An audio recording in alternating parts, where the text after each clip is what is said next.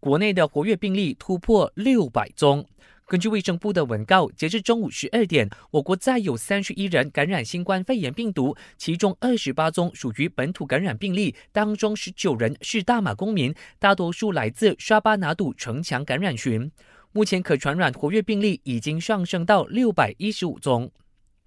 针对击打阿曼在野的梅鲁区延长针对性强化行动管制令一事，击打州务大臣穆罕默沙努西就表示，梅鲁区在解封前会爆发感染，是因为外来组织擅自前往那里分派物资。他再三提醒非政府组织或者外来团体不要重蹈覆辙，所有救济品应该交由现天灾行动控制中心集合和分派。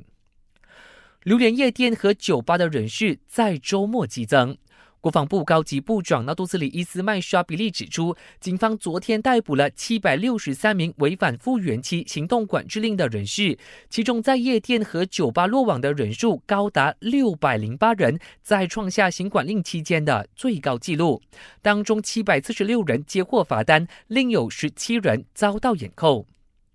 吉隆坡市政局将跟随联邦政府的脚步，延长吉隆坡餐饮店和便利商店的营业时间到凌晨两点。当局也提醒所有的相关业者遵守防疫标准作业程序 SOP。槟城威省市政厅也决定批准餐馆、饮食中心、便利店营业到凌晨两点，路边摊可以营业到凌晨十二点。夜市、早市、市集和宗教庆典也即日起恢复堂食。